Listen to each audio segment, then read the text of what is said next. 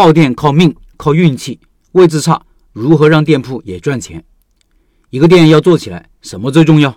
我以前说过三个最重要的因素：产品、选址和宣传。产品虽然最重要，但是也好解决。我们有拜师学艺的项目，有多年经验的师傅，把被市场验证过的核心技术教给你，你很快就可以上手。难的是选址和宣传，找个好的位置需要能力、耐心和运气。能力是啥？是你对于店铺的理解，对于生意的规划，会不会考察店铺等等。我认为，如果你认真学习了开店笔记，这方面的知识是不缺的。绝大部分老板是没有耐心，选址有的时候是几个月甚至半年的事情，他们希望几天就搞定，没耐心，运气也就可能不好。好运气是等出来的。如果位置选的不好，是不是意味着开店就一定失败呢？不一定的，位置不好，宣传可以补上。那如何宣传呢？今天米粉店潘老板有话说，他说开一个米粉店，黄金档口不是被占了，就是预算不够，差一点的档口自然流量会差一点。那到底怎么样才能让门店拥有不错又稳定的营业额呢？我一直认为，对于普通的小老板来说，咱们不要最开始就过于期望做一个爆店，爆店靠命看运气，但我们可以做一个营业额相对稳定、相对有点小忙碌的店。做一个疫情常态化、动态管控的社会环境下能活下来的，而且有希望活得还不错的小店。作为老板，从心态上来讲，天晴的时候修屋顶，下雨的时候用最快的速度寻找屋檐和雨伞，是我们必修的功课。不管你是一个想开店的新手老板，还是一个已经有了自己店面的老板，我们都要明白几个事实：由于移动互联网、疫情、审美、竞争、价值观等因素的变化的影响。餐饮店的流量逻辑已经发生了很大的变化。以前我们的自然流量在线下是朋友的推荐，是招牌，是热闹，所以沿街门面特别值钱。现在很大一部分流量在线上，是主动搜索，是兴趣，是陌生人的记录。现在内容可以是视频、图文，一些简单的文字。线上渠道可以是朋友圈、微信群、公众号、小红书、抖音、微博等等。卖点可以是好玩、新鲜、好看、新奇、正宗等等。在消费升级的浪潮下，大家东西都越做越好看，越卖越贵。可是随着疫情的出现，我们发现活下来的餐饮，活得很好的，基本都是刚需，没有太多的花里胡哨。当然，也有些品牌是新起之秀，但后劲明显不足。这让我想起了俄乌冲突背景下的欧洲，大家最关心的还是能源和粮食，至于其他东西，好像并不那么重要了。以上是我们对于现在环境的基本认知。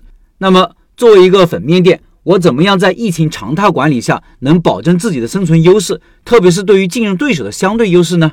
我现在说说流量导入和顾客关系维护的操作步骤。首先看看线下流量获取的几个要点。不管怎么样，我们还是拥有了一个门店了。我们想要拥有更大的曝光量，让更多的人在最短时间内了解我们，那么线下我们哪些渠道可以传递哪些信息呢？门头的面积是否足够大？角度是否符合消费者的视觉习惯？内容是不是有足够的冲击力？亮度是不是足够？之前的围拆，我家伸出去的门头被拆了，招牌弱势了很多。这次我在门头上做了一些调整，因为位置偏离主街道十几米，所以我在门口增加了许多的闪光灯带，门头下方增加了很多有食欲的图片，店内装了暖光灯带，还放了一些有食欲的图片，主要目的是更清晰的传达产品信息，同时定制了一些柜子。把因拆了门头引起的混乱等等整理了一下，至少让门头看起来不那么乱了。再看看线上流量获取的核心，一般来说，说到线上流量，我们一般会想到抖音、小红书等等。但其实对于小店，特别是人口比较固定的店子，我们应该更看重的是关系维护平台微信。当然，抖音和小红书同城都是需要做的，老板有时间有能力就可以做一些这样的宣传引流。渠道可以是多样化的，在开业的时候。老板们不用拘泥于任何形式的渠道，有的时候为了提高曝光率，渠道也是需要试错的。朋友圈、店门口海报、异业合作、传单、微信群、菜鸟驿站、团购群、小区的意见领袖，这里没有固定答案，关键在于去做、去推广。我一直说的“三不过来，我过去”，做老板要乐此不疲。渠道帮我们打开曝光量，但怎么样提高转化率呢？泛流量怎么变成门店的流量呢？回过头来。我们再看一下粉面店对于流量有哪些要素，有哪些可能成为流量密码？第一，品牌是稳定的流量池。别看一个小店子，我们老板也要有品牌思维。我们不一定在符号上那么强调个性，做的那么系统和美观，但是一定要打造自己的产品属性和特性。第二，当有几家粉面馆，大家觉得你家的东西贵、便宜、好吃、清淡、口味重、分量足、实在，老板人好等等，都是我们所说的顾客心智。